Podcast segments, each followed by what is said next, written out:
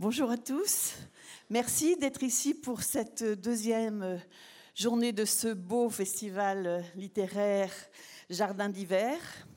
Merci à, Nina Bouraoui d'être avec nous ici, dans sa ville natale, à côté de la dame qui est en train de se déshabiller là. Ça n'ira pas plus loin que le manteau, il hein, n'y a rien à craindre. Nina, votre mère est bretonne, votre père est algérien, et les 14 premières années de votre vie, vous allez les passer dans l'Algérie des années 70, avant de revenir en France. Vous dites que vous êtes issu de trois cultures, trois nationalités, algériennes, françaises et homosexuelles. Vous avez reçu le prix du livre inter pour La Voyeuse interdite, c'était votre premier livre. Le prix Renaudot pour Mes mauvaises pensées en 2005. Votre œuvre, si j'ai bien compté, ça doit faire 17 livres, si je ne me trompe, est traduite dans le monde entier.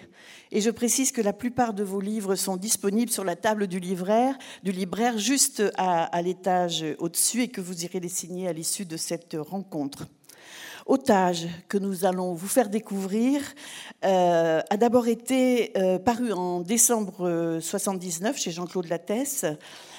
79 Ça va pas, hein? 2019, ce serait mieux, non? Voilà. pourquoi 79 Je ne sais pas. En décembre 2019, chez Jean-Claude Lattès, a d'abord été une pièce de théâtre que vous avez écrite pour le Paris des femmes, un festival de théâtre dédié aux auteurs féminins.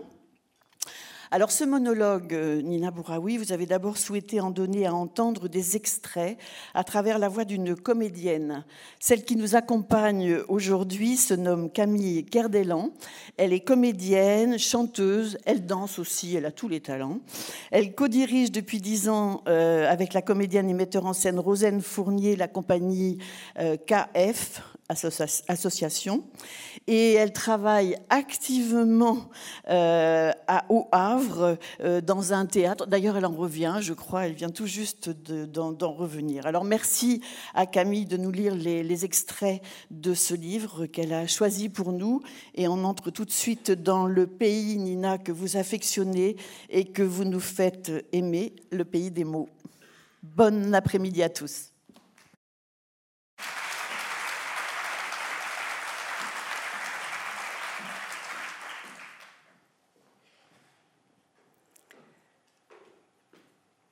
Je m'appelle Sylvie Meyer.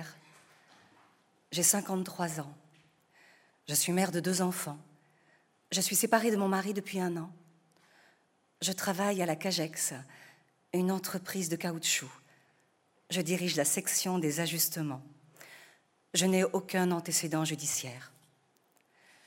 Je ne connais pas la violence et je n'ai reçu aucun enseignement de la violence, ni gifle, ni coup de ceinture, ni insulte, rien. La violence que l'on porte en soi et que l'on réplique sur l'autre, sur les autres, celle-là aussi m'est étrangère. C'est une chance, une grande chance. Nous sommes peu dans ce cas, j'en suis consciente. Je connais bien sûr la violence du monde, mais elle n'entre pas sous ma peau. J'ai des poches de résistance, je suis faite ainsi, je sépare. Rien de mauvais ne peut me contaminer. J'ai bâti un château à l'intérieur de moi, J'en connais toutes les chambres et toutes les portes. Je sais fermer quand il faut fermer, ouvrir quand il faut ouvrir. Cela fonctionne bien. La joie se construit, elle n'arrive pas par miracle. La joie, c'est les mains dans la terre, la vase, la glaise. C'est là que l'on peut l'attraper, la capturer. J'ai cherché la joie comme une folle. Parfois je l'ai trouvée, et puis elle s'est envolée tel un oiseau, alors j'ai fait avec. J'ai continué sans trop me plaindre, ou si peu. C'est encombrant la plainte, pour soi, pour les autres. C'est vulgaire aussi, et ça prend du temps. Mon temps me semble compter, précieux. Je me sens si souvent emportée, bousculée, moi qui aimerais parfois regarder le ciel et les nuages qui passent, m'allonger dans les bois, fermer les yeux, sentir le feu de la terre. J'aime la nature, je crois en elle, comme certains croient en Dieu. C'est le même sentiment de plénitude, la même sensation de grandeur, le même étonnement à chaque fois. le mystère des saisons qui se succèdent, la profondeur des océans, la force des montagnes, la couleur du sable et de la neige, le parfum des fleurs et des mousses en forêt, l'immensité qui nous rend si petits. Je ne suis jamais tombée. Jamais. Même quand mon mari est parti il y a un an, j'ai résisté. Je suis forte. Les femmes sont fortes davantage que les hommes. Elles intègrent la souffrance. C'est normal pour nous de souffrir. C'est dans notre histoire, notre histoire de femme.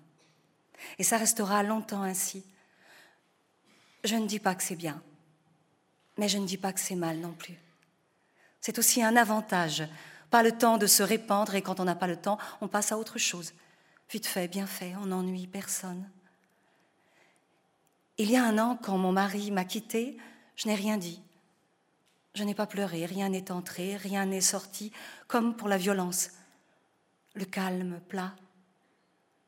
C'était un événement étranger alors que nous étions restés plus de 25 ans ensemble. C'est long, 25 ans. Très long. Toutes ces années sont faites d'habitude, d'amour aussi, mais soyons sincères, d'habitude surtout de petites choses mises les unes à la suite des autres. C'est un ruban que l'on déroule et qui n'en finit pas de se dérouler. On n'en voit pas la fin, mais il nous arrive d'y penser parfois à la fin, sans y croire vraiment. Ce ruban porte une couleur. Pour notre vie avec mon mari, je choisirais la couleur jaune pâle. Ce n'était pas un soleil franc, plutôt sous-nué, ça roulait, mais quelque chose pouvait arriver à tout moment. La mauvaise surprise, en somme. Je n'avais pas tort. Un beau matin, il s'est réveillé et il a dit ⁇ Je m'en vais ⁇ Je n'ai pas répondu. Je suis allée dans la cuisine, j'ai préparé la table pour le petit déjeuner que nous avons pris avec nos deux garçons, comme si de rien n'était, puis je me suis douchée très vite, comme d'habitude. Quand je dis très vite, c'est pour expliquer que je n'ai pas le temps non plus pour le plaisir pas le temps. C'est une erreur. Le plaisir étant l'une des façons d'échapper au réel. Il y avait un mur entre mon mari et moi, un mur qui s'est construit peu à peu. Au début, c'était une petite ligne, puis une petite marche. On se voyait encore tout en trébuchant quand on s'approchait l'un de l'autre. La marche est devenue de plus en plus haute, chacun restant de son côté par peur de se blesser. Nos mains pouvaient encore se toucher, mais il fallait faire un effort. Le ciment s'est épaissi, très vite on ne s'est plus vu, plus regardé, plus senti. Le mur était fait et il grandissait encore. C'était fini sans qu'on se le dise, mais au fond de nous, on savait. On sait toujours ces choses-là. On les redoute, mais on les sait. C'est faux de dire que l'on est surpris du départ de l'autre. Faux. Parfois, sans l'admettre, on l'espère, on le provoque. Et chacun de nos gestes mène à la chute, et chacun de nos mots aussi. Le mur, nous l'avons construit à deux. Nous y avons ajouté du sable, de l'eau, des graviers, du métal, pour qu'il soit bien compact et que rien ne puisse venir le rompre. Ce jour-là, quand mon mari m'a annoncé qu'il s'en allait, je n'ai pas pleuré. C'était une nouvelle comme une autre que j'aurais pu intégrer aux nouvelles du jour. La courbe du chômage, le réchauffement climatique, la hausse des prix, la guerre. C'était à la fois important et pas du tout important. C'était à la fois... Ça faisait partie des affaires générales et non de mon intimité. C'était ça le plus étrange. Mon mari me quittait et j'avais l'impression qu'il quittait une autre femme. Je ne me suis pas sentie concernée, ou si peu. Ce n'était pas vraiment lui et ce n'était pas vraiment moi. Il partait, mais le mur, lui, restait. Et je ne l'ai pas vu partir. C'était juste une phrase comme ça, à l'exemple de pense à acheter du pain, à payer la note EDF, à récupérer le pressing. Le langage n'est rien quand on ne veut pas comprendre. Les mots deviennent aussi légers que des bulles de savon qui s'envolent puis éclatent. Après la phrase de mon mari, j'ai déposé le plus jeune de mes fils au collège, puis je me suis rendue à la CAGEX. J'ai pointé, rejoint ma section. J'ai contrôlé les machines, les employés qui arrivaient un à un, mes abeilles. Ce n'était pas une journée particulière, pas ordinaire non plus, car j'avais bien à l'esprit que quelque chose s'était produit, que mon mari avait décidé de partir. Mais cela ne me faisait pas trop mal, comme un caillou dans la chaussure, un caillou que l'on supporte car on n'a jamais le temps de le retirer. Alors on repousse et on se dit plus tard, plus tard. Mais plus tard n'arrive jamais et on laisse le caillou et on n'y pense plus. Il fait partie de soi. En y réfléchissant bien, une chose est arrivée. J'ai changé de place dans le lit.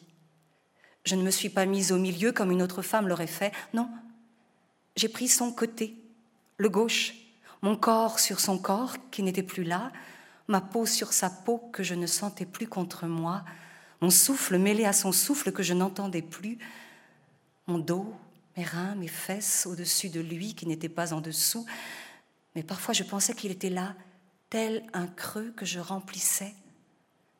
J'étais triste, sans l'admettre.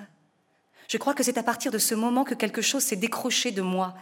Rien de grave, une sorte de fissure qui a pris son temps avant de s'élargir. Par cette fissure, tout est entré doucement, avec méthode. Comme dans la nature, tout s'est répondu équilibré. Tout était logique, tellement logique. Et si cela ne l'était pas encore, ça allait le devenir, comme une explosion, une explosion qui se prépare.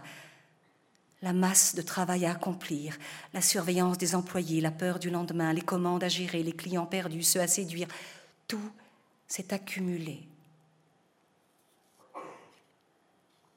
Je suis rentrée à la CAGEX il y a 21 ans. J'ai gravi les échelons un à un. Victor Andrieux avait entière confiance en moi. Je le lui rendais bien. Toujours à l'heure, attelé à la tâche, proche des employés, désigné délégué syndical, puis superviseur de ma section, l'ajustement. Primé en fin de mois, applaudi parfois aux réunions de fin d'année, je savais faire le grand écart entre les salariés dont je faisais partie et la direction qui m'avait confié une forme de pouvoir invisible. Je me faisais entendre, sans crier, sans insister, sans menacer. Les filles surtout, les ouvrières, se voyaient comme moi. On était à égalité. Je n'ai jamais humilié. Jamais. Les choses avançaient bien. On aurait toujours besoin de caoutchouc.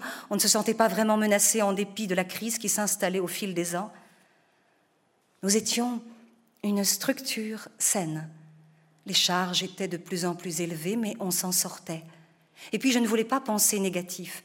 Jamais. J'ai deux fils à nourrir, moi. Leur père est parti, il donne ce qu'il peut donner, je ne lui en veux pas, du moins c'est ce que je croyais. Je sais qu'il ne faut pas tout mélanger, mais tout de même, il y a bien une cause à mon geste, le fameux déclic. Ce n'est pas venu comme ça, un beau matin, je ne me suis pas réveillée, je ne me suis pas dit, tiens, cette nuit, Victor Andrieux va payer l'addition d'un festin auquel il n'a jamais été convié. Les choses ne surviennent pas d'un coup. On dit qu'elles mûrissent. Moi, je pense qu'elles se rangent par strates. Il y a un ordre. Ce n'est pas fou, c'est organisé comme la vie. Je crois en l'enchaînement logique des événements. C'est scientifique. Quand X arrive, y n'est pas loin et Z n'existerait pas sans X et Y. Cela s'applique très bien à mon cas. Très bien. Mon mari est parti un beau matin. Victor Andrieux m'a mis de plus en plus la pression et un soir, tout naturellement, j'ai décidé d'exister d'une autre façon. D'exister en tant que femme, plus libre que d'habitude. Ça peut paraître faux, mais ôter la liberté à quelqu'un, à affirmer ma propre liberté. Je n'étais plus vraiment libre. En tous les cas, je n'en avais plus le sentiment. On n'est pas libre sans amour, sans désir, pas du tout. On est prisonnier de son corps, on est prisonnier des autres, de l'entourage, on est prisonnier du monde. L'amour, c'est la liberté. Mon mari est parti car il ne m'aimait plus. Il se sentait à son tour enfermé dans une histoire qui ne vibrait plus. Il est là, mon X, le départ de mon mari. Quelque chose a creusé à l'intérieur de moi, sans bruit. Je n'avais pas de violence, mais quand mon mari est parti, elle est arrivée et elle portait un masque bien surprenant. C'est pour cette raison que je ne l'ai pas reconnue tout de suite.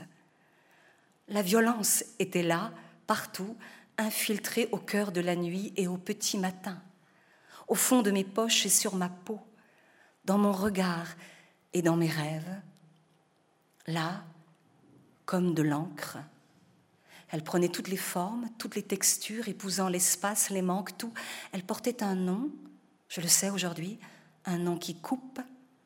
Elle s'appelait le silence. C'est sa forme la plus dangereuse. On pense toujours que le bruit, c'est la violence, mais non, pas du tout. Le bruit est une fausse violence. Le bruit, c'est la vie nerveuse, folle, qui bat, existe. Le bruit, c'est le cœur et le ventre. Le bruit, c'est la colère et le refus. Le silence était partout, en moi et en dehors de moi. Il était dangereux et je n'y ai pas fait attention. Il ne me dérangeait pas, car le silence n'est pas dérangeant. Surtout après de longues journées de travail autour des machines, des compresseurs, de ce qui chauffe puis réduit, de cette industrie lourde, forte, sale, écrasante. Quand je rentrais, le silence me recouvrait comme de la soie. Je m'y vautrais seule dans mon lit, occupant la place vide. La violence me pénétrait. Je n'entendais plus mes fils, ni les mots, ni les voix, tout glissait sans rester. La violence poussait, poussait, poussait. Et elle a éclos d'un coup quand, un beau matin, Victor Andrieux m'a convoqué dans son bureau. Sylvie, j'ai pris une décision. Il y a quelque chose qui ne tourne pas rond ici, j'ai besoin de votre aide. Vraiment. Et de votre discrétion. Vous savez à quel point je vous fais confiance, n'est-ce pas? Vous le savez, Sylvie. Et j'ai une morale. Si vous m'aidez, je vous protégerai. C'est le contrat entre nous. Je n'ai qu'une parole, ce qui est dit est dit. La Cagex traverse une zone de turbulence. Au début, je n'étais pas très inquiet, mais la zone s'est transformée en océan. Vous comprenez? Tous les jours, nous sommes soumis à des fluctuations très dangereuses. Ce n'est plus un petit pas de travers, ce sont de gigantesques creux, des tsunamis si vous préférez. J'ai beaucoup réfléchi. Je suis un homme tranquille d'habitude. J'ai cherché de toutes mes forces, pesant le pour et le contre, faisant le tour des éventuels investisseurs. Plus de crédit possible. Oublions les banques. D'ailleurs, elles ne croient plus en nous, les banques. Comment dire? C'est à la fois si simple et si compliqué, Sylvie. Je les déteste, vraiment. Comme on pourrait détester une femme qui ne veut plus de vous. C'est sexuel, l'argent. Vous savez?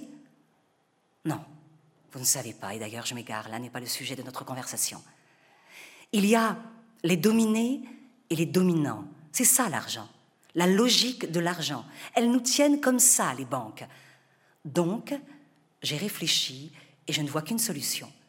Elle est dure, mais obligatoire. Pour l'instant, je ne peux pas réduire nos coûts, c'est impossible. Le climat économique actuel ne m'en donne pas la possibilité. Et quand on ne peut plus rien du côté des chiffres, on s'attaque à l'autre versant. C'est rude, mais je ne vois aucune autre solution. Alors oui, on s'attaque aux hommes. Je sais ce que vous allez penser, je sais, et moi aussi j'y ai pensé, ça m'a fait mal au cœur, croyez-moi. Tout est clair à présent, vraiment. En vue d'une prochaine charrette, nous allons devoir faire des choix. Et c'est là que vous intervenez, ma chère Sylvie. Je vais vous demander de constituer des viviers. Je m'explique. Un vivier est une niche. C'est une belle image, non? Réconfortante, je trouve. Plus qu'un nid, moins qu'une section, une toute petite chose de rien du tout qui rassure, qui est là, dans laquelle on croit et se replie. Et vous allez avoir un rôle, Sylvie, un magnifique rôle, celui du chef d'orchestre qui donne la note, le mouvement et plus encore, la meilleure des notes et le meilleur des mouvements. Ce n'est pas rien, vous savez. J'ai donc décidé que vous alliez remplir cette niche. Oui, vous, Sylvie, et personne d'autre. Mon petit chef d'orchestre. Je vous explique. Je veux, parmi tous nos employés, que vous trouviez celles et ceux qui nuisent ou pas à la CAGEX.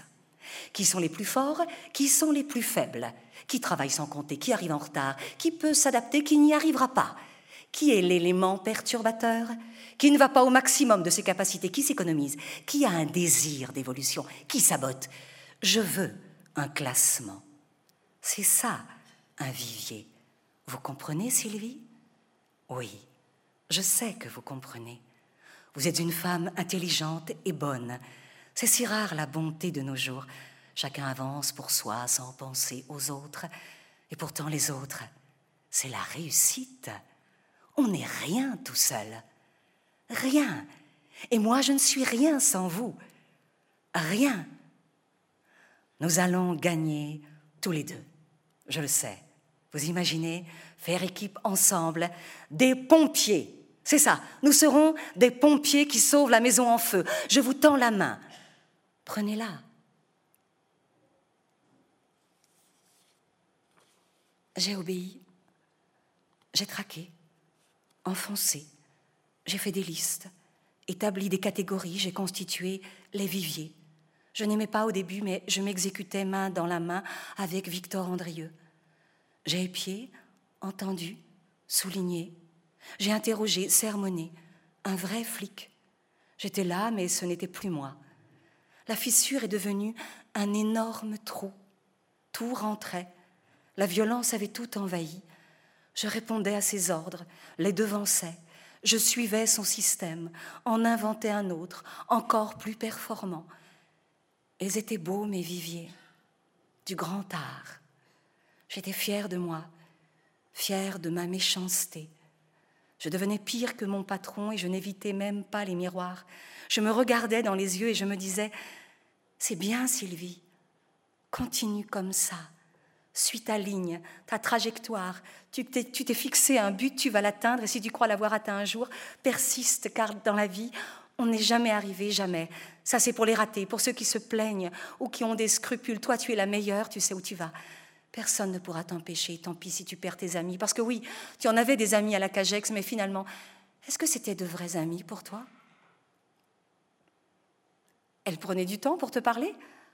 Pour savoir si tu allais bien? Et tes fils? Elle te demandait des nouvelles de tes fils? Non. Toujours à geindre. Un petit jour de congé par-ci, une petite augmentation par-là. Tu crois que c'est ça l'amitié? Hein? D'ailleurs, tu n'en as plus trop d'amis. C'est vrai, depuis que ton mari est parti, on t'appelle le soir? On t'invite aux apéros? Même tes voisins sont gênés. Et tes copines d'enfance? Plus rien? Une femme seule est une menace pour les autres femmes. C'est la loi du troupeau. La brebis égarée, on ne va pas la chercher, on l'abandonne. Fini les petites balades du dimanche, fini les confidences aussi. Tu n'es plus dans leur vie car tu n'es plus dans la vie normale. L'amitié n'existe pas. Il y a toujours un intérêt, un truc caché. Alors si ce n'est pas toi qui fais le sale boulot, on le fera à ta place et personne ne sera indulgent avec toi. Personne. L'indulgence, c'est quand on aime et dans une entreprise, il n'y a pas d'amour, juste du profit, de la sécurité, car on en est tous là. On a tous peur de finir dans la rue et d'y crever la rue. C'est ce qui t'attend si tu n'obéis pas à Andrieux. Après tout, il te rend un sacré service. Il est ton allié. Et tu as un beau regard quand je te regarde, car tu es du bon côté, le côté des gagnants, tu l'as mérité. Tu as bien travaillé pendant toutes ces années. À toi de chasser les couleuvres qui ne font rien ici. Rien à part attendre tes faveurs. Rien à part couler la boîte. Et la cagex, c'est un peu ton bébé, Sylvie. Non? Ne l'oublie jamais. Tu es une vraie maman. Alors c'est fini la gentillesse, la souplesse. Fini. Chacun pour soi et toi pour toi je me suis sentie perdue et c'est arrivé. Mes fils étaient chez leur père pour les vacances. J'étais seule, sans tristesse. Il y avait cette force en moi nouvelle. Je la sentais dans le ventre, puis à la gorge, comme si une main serrait sans jamais lâcher sa prise. J'étouffais un petit peu, ce n'était pas désagréable. Le sang circulait d'une autre manière, me donnant de légers vertiges. J'avais le sentiment d'être en biais de mon propre corps tout en l'occupant encore. Pour une fois, j'ai pris mon temps sous la douche. L'eau glissait sur ma peau chaude et savonneuse, me procurant un plaisir délaissé depuis trop longtemps. Il était là, mon corps, sous ma main, doux, fort, prêt à recevoir le désir d'un autre. Mais il n'y avait pas d'autre. Je me suis caressée et rien n'est venu. C'était mort sous ma chair, foutu. J'ai senti de la colère en moi, pas contre moi, en moi, contre mon mari aussi. Je me suis dit qu'il était parti avec le meilleur, ma jeunesse, mes seins, mes fesses, ma taille, mon énergie. Je n'avais pas envie d'un autre homme. Je voulais juste de moi et je n'arrivais pas à me satisfaire, à me faire jouir. J'étais devenue mon inconnu j'ai choisi un chemisier blanc, un cardigan clair et chaud, une jupe beige, des chaussures rouges et mon grand manteau noir. Je me sentais bien, comme si j'allais partir en voyage, un voyage sans retour vers un pays mystérieux. Je suis restée plus longtemps que d'habitude devant la fenêtre de la cuisine. Tout était calme alentour. Les jardins encore endormis, la brume épaisse, comme une toile posée sur les arbres sans feuilles. Je me suis servi un café, puis je me suis assise sur la table, fixant les couteaux qui traînaient sur le plan de travail. J'ai choisi le plus tranchant, ni trop long, ni trop court. Je l'ai glissé dans mon sac à main en prononçant cette phrase. Au moins, j'ai ça pour moi. Aujourd'hui, je sais le vrai sens de cette phrase.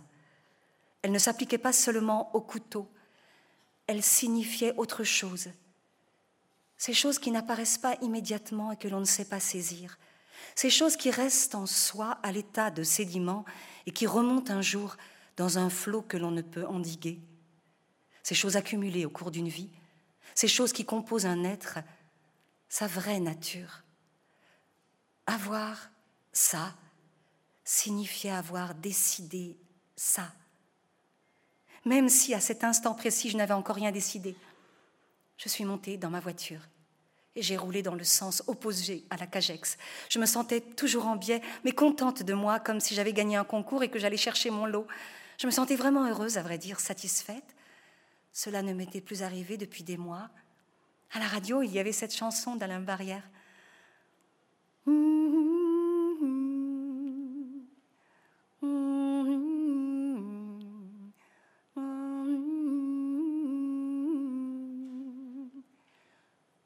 vas, comme un soleil qui disparaît, comme un été, comme un dimanche.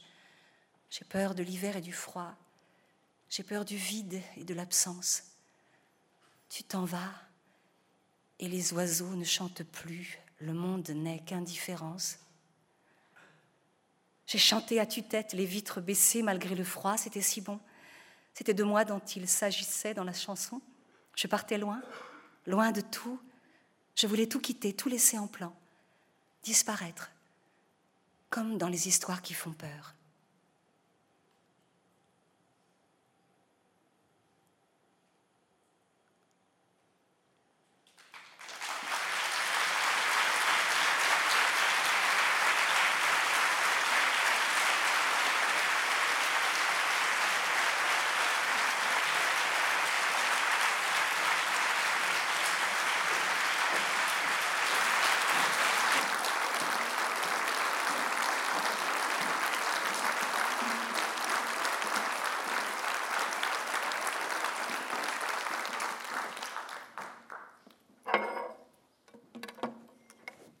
Magnifique lecture. Merci. C'était vraiment. Splendide. Merci. Merci Camille.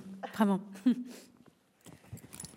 Voilà, alors on va euh, évoquer un petit peu quelques petites choses du livre maintenant euh, avec euh, Nina Bouraoui. je tiens à vous dire tout de suite que cet événement qui va, qui va induire ce long monologue et, et, tout ce qui est dit dans, dans le livre, on ne va pas vous le révéler il faut que vous le découvriez vous-même euh, dans le livre, bien sûr. Euh, alors on va revenir sur cette, sur cette femme qui effectivement euh, au départ dit elle-même qu'elle est forte, qu'elle ne connaît pas la violence. C'est une, longue introspection et on va la voir tout à coup presque se révéler à nous, lecteurs, mais se révéler à elle-même. C'est cela que vous vouliez écrire, décrire? Alors Sylvie Meyer, elle incarne plusieurs femmes. Elle incarne euh, une femme qui a la cinquantaine, ça veut dire quelque chose dans la vie d'une femme. Elle incarne une femme qui vient d'être quittée. Elle est otage de son chagrin amoureux. Elle incarne une travailleuse d'aujourd'hui. Alors je tiens à préciser que le livre euh, a été écrit fin 2014, il a été joué au Théâtre des Mathurins en 2015, et puis il a eu une sorte de, vie au théâtre euh, jusqu'en 2016. Et en 2016, j'ai rajouté, j'ai prolongé, le, texte n'a pas été réécrit, mais j'ai prolongé l'enfance, l'adolescence euh, de Sylvie Meyer. Je, le précise parce qu'on pourrait penser que c'est un texte un peu opportuniste, parce qu'il euh, il visite vraiment euh, les thèmes qui nous soucient aujourd'hui, du, soulèvement, voilà, du soulèvement social depuis un an et demi aujourd'hui en France, avec les Gilets jaunes, et du mouvement MeToo qui a donné la parole aux femmes qui se taisaient. Pourquoi j'évoque MeToo? Parce que Sylvie Meyer, on le saura euh, tout après, tout au long du, récit, qu'elle a vraiment la position d'une victime. Elle est dans le déni de la violence, elle dit qu'elle n'a jamais connu la violence, alors que si, elle a été frappée peut-être de la plus grande violence qui puisse traverser une femme, son intégrité physique, intime et sexuelle. Et c'est vraiment un livre sur le silence. Quand je dis que le silence est la plus grande des violences, ce n'est pas uniquement le silence d'un homme qui est parti, ce n'est pas uniquement le silence de, juste exercer le métier de vivre, c'est-à-dire sans joie, sans légèreté, sans amour, parce que Sylvie Meyer est très impliquée dans sa société. Elle aime y travailler, c'est une ouvrière consciencieuse qui va protéger un temps, tout du moins, les autres ouvrières, ces petites abeilles. Mais son silence, il est bien plus profond, c'est celui, euh, c'est celui de l'inconscient. C'est un livre aussi sur la liberté. Tous mes livres ont questionné euh, le thème de la liberté, le concept de la liberté. J'ai souvent écrit dessus parce que je suis fascinée et pour en arriver à la conclusion que euh, nul n'est libre, que nous sommes prisonniers de notre histoire, de l'histoire de ceux qui nous ont donné la vie, et surtout des forces invisibles de notre inconscient. Et l'histoire de Sylvie Meyer, justement, la violence que va lui imposer son patron, va réveiller une violence euh, plus primitive, celle qui a traversé son adolescence. Mais euh, euh, c'est assez surprenant quand vous dites justement que le, silence est, une forme de violence. On a plutôt l'impression que c'est le bruit qui nous, qui, nous agresse. Euh, pour vous, non, c'est le silence. Et ça. J'ai été extrêmement surprise de, de cela et j'adhère complètement à cette idée maintenant. Parce que dans son cas, le silence, c'est la solitude. Mm. C'est le silence qu'elle retrouve chez elle et c'est le silence aussi de ne pas identifier tout de suite euh, ce qui l'a fait basculer, ce qui a abîmé son mariage. On a l'impression qu'elle est presque anesthésiée au moment où cet homme va lui dire je m'en vais. Parce qu'elle est ainsi, Sylvie Meyer. À l'âge de 15 ans, elle va rencontrer un certain Gilles au bord d'une rivière qui a 35 ans, qui fréquente des adolescents quand on est un adolescent, on est toujours flatté que quelqu'un de plus âgé s'intéresse à vous. Alors il y a des adolescents qui tombent amoureux d'adultes, il y a des enfants qui tombent amoureux d'adultes. Les adultes devraient euh, briser euh, ce sens du désir et, ne pas y répondre. Et je crois que quand je parle de la violence du silence, on le voit dernièrement avec la parole libérée des femmes. Euh, oui, bien sûr que le silence est une violence. Une agression physique, elle infuse tout au long d'une vie dans le corps d'une femme qui n'a pas parlé. Et même si elle parle, elle s'en débarrasse qu'à moitié, et encore. Et le silence est souvent convoqué euh, en psychanalyse. Je crois que le silence est une violence parce qu'il verrouille euh, notre langage, il verrouille nos mots. Moi, je suis un écrivain, donc je sais combien les mots sont euh, importants, combien le langage veut dire, et combien il a du sens, et combien dans un mot, nous pouvons signifier aussi euh, toute la beauté du monde, mais aussi toute la douleur du monde. Et je crois que Sylvie Meyer s'est privée euh, de sa propre douleur en, en, ne la nommant jamais. Alors pourtant, c'est une femme qui a le sens du mot, de la formule. Elle le dit, pour moi c'était important. Il fallait que ce soit une femme, certes, qui travaille dans une usine de caoutchouc, mais qui justement est reliée quand même à la poésie du monde et à la beauté des mots. C'est très important. C'est son petit don, comme elle dit. Mais euh, quelle différence faites-vous alors entre ces deux mots, le silence et le secret? Hmm, Oui, c'est vrai. Vous avez, vous avez raison. Je pense qu'ils s'épousent. Je pense qu'ils se tiennent la main. Je pense que l'un et l'autre euh, se nourrissent et, et, se ressemblent. Et puis le silence est souvent euh, un déni. Est-ce que c'est un secret au début? Je crois que Sylvie Meyer euh, ne se souvient même plus de, ses 15 mm. ans. C'est-à-dire qu'elle a une conscience de ce qu'il est arrivé quelque chose. Et quand je dis les forces de l'inconscient, c'est quand elle va commettre un acte, on ne dira pas quoi, mais mm. qui est censé être puni par la loi. Euh, lorsqu'elle va se retrouver face à un policier qui a une certaine odeur, c'est là l'inconscient qui se qui déverrouille. C'est presque son corps qui retrouve la mémoire avant même son, son parce que je son crois, esprit, son cerveau. C'est vrai, c'est vrai, mais parce que je pense que, alors l'inconscient peut-être nous euh, ordonne ou désordonne notre corps, mais je crois que les femmes euh, s'inscrivent dans le monde par leur corps. Euh, hélas pour elles, bien souvent.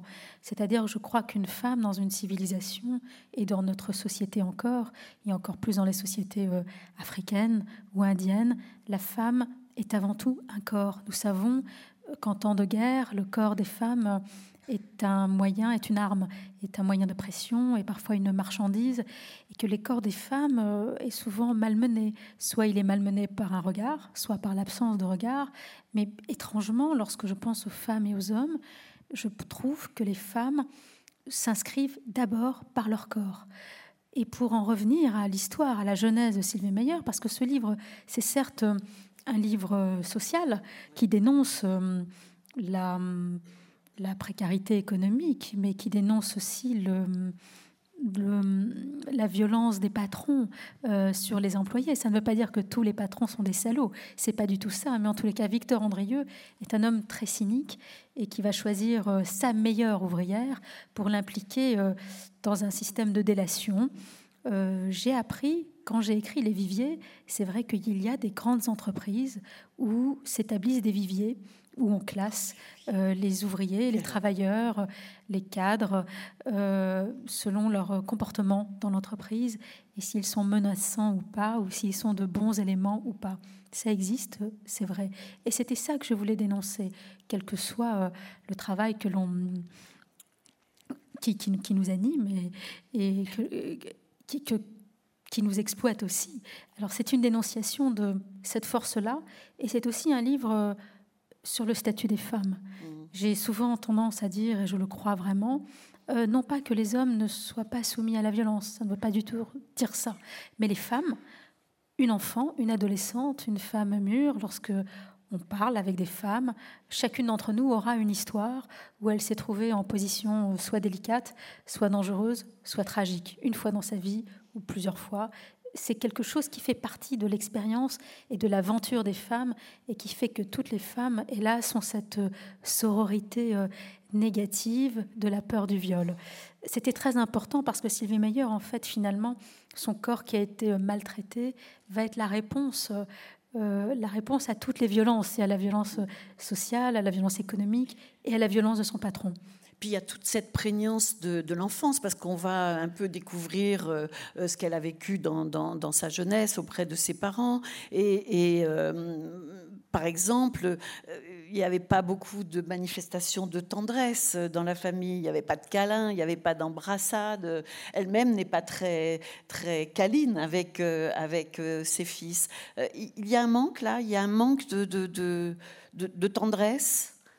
Moi, je, suis très attachée à Sylvie Maillard parce qu'elle a. Euh, j'aime bien le mot de bravoure. C'est une femme bonne, mais c'est mm. une femme, en effet, à, qui on n'a pas peut-être donné le bon exemple de l'amour. Euh, ses parents ne s'aimaient plus, mais sont restés ensemble. Elle ne les a pas vus danser ensemble, elle ne les a pas vus euh, s'embrasser, s'étreindre. Alors c'était peut-être une génération aussi. Et puis elle va perpétuer cette sorte non pas d'indifférence, parce qu'elle désire son mari et, et comme elle l'appelle son homme, et il y a un, beau portrait de son mari. Ce livre n'est mhm. pas du tout un réquisitoire contre les hommes, pas du tout. Il est juste une. Elle n'a pas su l'aimer, elle le dit d'ailleurs. Et... Elle n'a pas su parce qu'elle n'a pas pu, parce que entre deux, euh, ce mur qu'elle construisait, mais aussi euh, cet homme presque de la préhistoire, Gilles, le prédateur, mm. euh, qu'elle abritait en elle, puisqu'elle souffrait certainement d'un syndrome de, de Stockholm, puisqu'elle dit toujours que Gilles a, gouverné sa vie, même s'il n'était plus là depuis tant d'années. Même le jour de son mariage, il y a eu un, un petit événement qu'on ne va pas raconter non plus, mais qui va faire que elle aura l'impression qu'il y a un mauvais présage. Oui, sur sa robe de mariée, cette tache de cerise. Et, c'est vrai qu'elle le voit comme un sortilège. Mais je crois qu'aussi, euh, tant qu'on reste dans le silence, on ne se débarrasse pas de ces traumatismes, ou en tous les cas, euh, on ne les regarde pas en face et droit dans les yeux. Et tant qu'on ne regarde pas sa peur, ou son effroi, ou sa violence, peut-être même sa propre violence dans les yeux, elle continue à vous gouverner. Alors, ce qu'il y a aussi de, de, marquant dans, dans, le livre, alors vous parlez de, ce patron qui est absolument euh, odieux, mais en fait, euh, euh, c'est un homme faible au bout du compte. Et vous parlez de, elle parle à un moment d'un éboulis de peur. Oui, il est, il se retrouve dans une position un petit peu étrange face à elle, et elle veut lui faire peur. Elle veut que la peur change de camp. Et ce patron, ce patron si cynique et qui semble être si fort et, gouverné sur son petit monde euh, avec beaucoup d'autorité, euh, soudain, en effet, va avoir peur et va se soumettre à Sylvie Meyer euh, et va lui faire une promesse qui ne tiendra pas, bien sûr, parce qu'après, il la trahira. Mais c'est un peu le personnage, je dirais pas cliché, mais qu'on avait envie, voilà, enfin, tout le moins, moi, j'avais envie de le, il est à la fois il a le visage de, certains patrons, mais il a peut-être aussi le visage de ceux qui gouvernent et qui n'entendent pas. Euh, cette réflexion, déjà fin 2014, moi je sentais très bien. Alors peut-être que les écrivains ont un regard de euh, peut-être avec un peu plus d'acuité, parce qu'on a plus de temps pour regarder le monde, et en tous les cas, on s'en sert de ce monde, et c'est une façon aussi de... Il nourrit nos livres. Et ce monde qui déjà n'allait pas très bien, très vite, alors je ne sais pas si c'est depuis Sarkozy, si après Hollande a, continué, mais en tous les cas, j'ai toujours pensé qu'en France, puisque je vis en France depuis très longtemps maintenant, euh, il y avait là une verticalité rompue et que ceux qui nous gouvernent n'entendent plus les gouvernés et que les gouvernés ne sont plus entendus par les gouvernants qu'il y a une sorte de langage de sourd, qu'il y a une sorte de dérapage qui est inquiétant parce que lorsqu'on ne s'entend plus, quand justement il y a encore du silence et de la violence, ce silence peut être récupéré par ceux qui parlent un peu plus fort, qui sont les extrémistes et les extrémismes. Et ça, nous le, enfin, nous pouvons en faire l'expérience et nous pouvons en avoir euh, l'intuition. Et je voulais justement parler de cette rupture et de tous ces invisibles euh, souvent, au journal télévisé, on peut voir ces femmes qui sont devant les usines. On ne leur donne pas très souvent la parole. Elles sont filmées. Et à l'époque, je ne sais plus, je crois que c'était une usine de, sous-vêtements qui allait fermer, qui était menacée. Et toutes ces ouvrières, ces petites mains, tellement courageuses, tellement consciencieuses, étaient devant, euh, devant leur usine. On leur promettait tant de choses et les promesses n'ont pas été tenues. Si écrire, c'est souvent donner, en tous les cas pour moi, la parole à ceux qui sont dans la marge, aux plus fragiles. Je l'ai fait pendant euh, tous mes livres, puisque je publie depuis 91, euh, en effet, c'est le 17e livre. J'ai beaucoup écrit sur le, sur le métissage, puisque je suis métisse, sur euh, la difficulté parfois de devoir choisir une nationalité et d'être dans l'impossibilité de trahir l'une ou l'autre des nationalités. J'ai écrit sur l'identité sexuelle, sur euh, le fait d'être une femme et sur la féminité qui pour moi euh, n'avait pas été évidente puisque j'ai eu une enfance étrange avec un peut-être un genre qui n'était pas totalement défini où j'y trouvais à la fois beaucoup de plaisir et une grande inquiétude parce que le monde qui m'entourait peut-être ne me comprenait pas, mais en tous les cas ne me ressemblait pas. Et mon chemin de femme a été assez long et il a été accompagné par l'écriture. Je crois qu'écrire, ça a été enfin trouver ma place. On disait tout à l'heure trois identités, en effet, mais je crois que mon identité la plus complète, euh, c'est l'identité de, de l'écrivain. Alors si l'écrivain que je suis a la mission de donner la parole euh, à ceux que l'on ne voit pas, ceux que l'on n'entend pas, euh, je suis en pleine grâce si ça arrive. Vous considérez ça un peu presque comme un devoir, non? Écoutez, je pense de plus en plus, mais je, finalement, même si cette veine sociale, je l'avais déjà décrite avec euh, Standard, d'ailleurs, c'est pas par, c'est pas par hasard si Otage arrive en 2014-2015, puisque je, je, sors de l'écriture de Standard, mmh. et que Standard déjà mettait en scène un homme acculé, euh, en misère économique totale et en misère amoureuse et sexuelle totale. Et dans Standard, il y avait un personnage qui s'appelait Sylvie et qui travaillait déjà dans l'entreprise de Bruno Kergen. Et donc, c'est, je pense que tous les livres se tiennent la main et il y a toujours une espèce de, de, de logique. Mais c'est vrai que cette veine sociale, elle n'est pas toujours très courante euh, chez moi, mais je crois que j'ai toujours été une militante à ma façon et une résistante à ma façon peut-être parce que je suis mi-algérienne et aujourd'hui encore plus euh, mi-bretonne, et que nous, les Bretons, nous sommes des résistants, nous sommes têtus, nous sommes des marins, et nous, et nous sommes des conquérants, et nous sommes euh, comme les Algériens. C'est pour ça qu'il y avait beaucoup de mariages mixtes, euh, alors soit euh, breton-algérien, soit corse-algérien, pour cette indépendance que nous avons et cette liberté d'esprit. Et c'est vrai que moi, j'ai pris très vite la liberté d'esprit de dire qui j'étais, non pas pour écrire de l'autofiction, je trouve ça très réducteur, mais pour ouvrir ce moi dont je parlais à le plus d'universalité, c'est difficile à dire, possible, et de toucher la cause homosexuelle, de rentrer dans la solitude peut-être d'un adolescent, puisque mon public, euh, étrangement aujourd'hui à tous les âges, et, me, et continue à me suivre, et j'ai maintenant, les, mes lecteurs sont aussi les enfants de mes premiers lecteurs. Donc ça, c'est plutôt, c'est plutôt pas mal. Et ce militantisme, il était euh, pour cette cause-là, mais aussi pour la cause des femmes, pour l'Algérie, euh, qu'on a parfois oublié, notamment dans les années 90, qui était broyée par une sauvagerie, et ce pays était bien seul à l'époque. On ne voulait pas entendre, on ne voulait pas en entendre parler, et les images que l'on recevait étaient tellement effrayantes que la France, qui avait euh, ce lien, et toujours ce lien si passionnel et si fort avec l'Algérie, ne voulait peut-être pas regarder en face aussi et se questionner euh, sur ces années de colonie et peut-être sa demi ou quasi euh, responsabilité euh, dans la violence et dans la sauvagerie qui emportait euh, ce pays. Alors c'est vrai que oui, c'est un devoir et de plus en plus, parce que je trouve que de plus en plus le monde est en train de se refermer, que ceux qui font trop de bruit sont trop bruyants et ont un message erroné, dangereux, et que si un artiste a la possibilité d'aider les plus les plus fragiles, euh, les plus solitaires. C'est un devoir, oui, vraiment.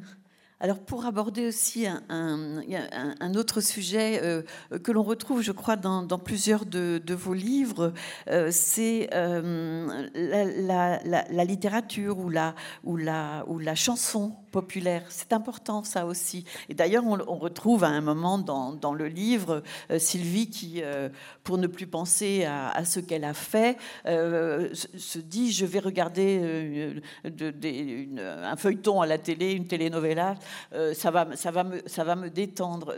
On, a, il y a la chanson d'Alain Barrière qui arrive, tu t'en vas qui dit beaucoup de, ce qu'elle ressent au moment où elle, où elle tourne le dos à son entreprise. Euh, oui, c'est vrai que la, chanson n'est pas hasard, mais c'était. Euh, j'aime beaucoup parler des.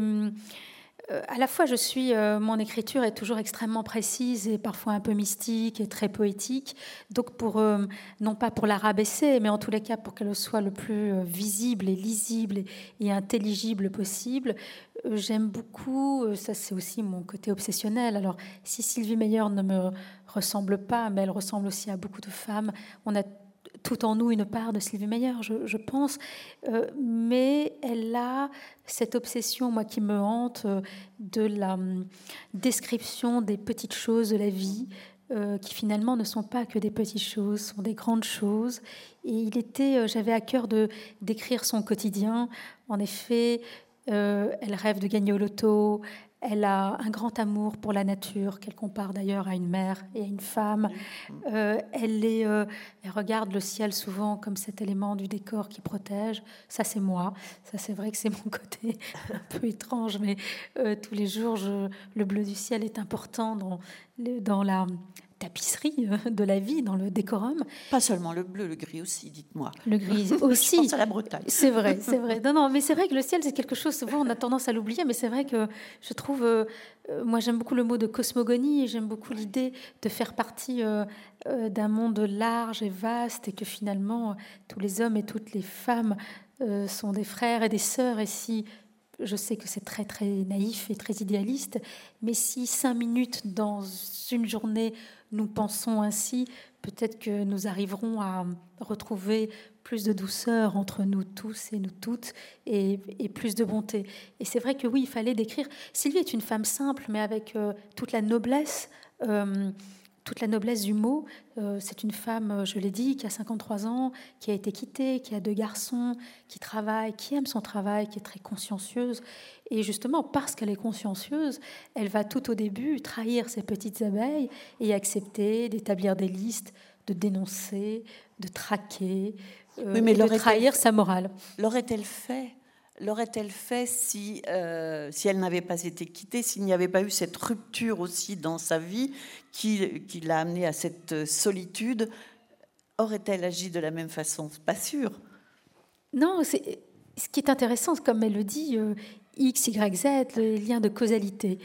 Moi, je suis fascinée. Euh, nous avons tous euh, été traversés un jour euh, dans nos vies par un désir de révolte ou de révolution. Qui n'a pas jamais un jour voulu claquer la porte de voilà de, l'entreprise où il travaille, claquer la porte peut-être aussi de, de la maison où il habite, claquer la porte, disparaître. Il y a plusieurs moyens de disparaître. Soit on on part acheter des allumettes et on ne revient pas, ou soit on commet un... souvent les hommes qui font ça, vous le dites dans le livre et là. Parce que les femmes, oui, sont plus... Euh, les femmes restent les mères, je pense. Non pas que les hommes ne soient pas des pères, mais je crois que puisque les femmes s'inscrivent dans le monde et dans la société par leur corps, elles s'inscrivent aussi dans le foyer, je pense, par euh, le corps qui a été le corps de la mère, qui a porté, qui a abrité et qui a donné la vie. Ou alors, on peut disparaître en commettant un acte délictuel. Alors, je n'ai pas du tout d'admiration euh, ni pour les criminels, ni pour les délinquants, mais je me questionne souvent, je me dis pourquoi nous, nous avons encore parfois défilé euh, la morale, euh, l'entourage, l'éducation, la clairvoyance, et pourquoi un jour, dans une vie, il y a une sorte de fissure qui va en effet s'agrandir et nous allons euh, tomber à l'intérieur de nous et plus rien ne va nous retenir et nous allons passer à l'acte. Pour un écrivain, c'est un, un, sujet euh, euh, terriblement inspirant. Mais dans la vie, pourquoi certains passent à l'acte et pas d'autres? Comment on peut être acculé et tout, ça veut aussi peut-être inclure euh, la notion de responsabilité. Sommes-nous vraiment responsables de nos actes? Ce qui rejoint aussi le concept de liberté.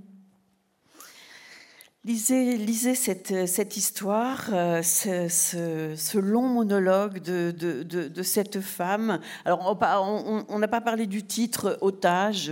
On aura bien compris qu'elle est un peu otage de sa vie de femme, otage de sa vie professionnelle. Et puis, il y a peut-être d'autres raisons.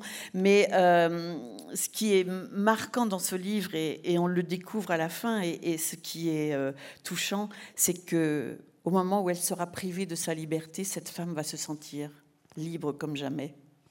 Oui, c'est le paradoxe du livre, c'est-à-dire que lorsqu'elle va se détacher de tout ce qui la retenait, et lorsqu'elle va dire, lorsqu'elle va raconter euh, cet épisode euh, malheureux, cet événement tragique de son adolescence, elle va se sentir euh, libre, libérée, et elle va se retrouver elle va se ramasser les mille morceaux euh, de son cœur brisé, elle va se reconstituer, alors que bien sûr, elle ne sera pas libre socialement, euh, elle aura tout perdu, mais finalement, elle se sera gagnée. Elle sera partie à la reconquête d'elle-même et elle sera enfin elle-même. Merci beaucoup à vous, à vous Nina Bouraoui, d'être venue ici euh, euh, au festival Jardin d'hiver. Merci. Merci beaucoup.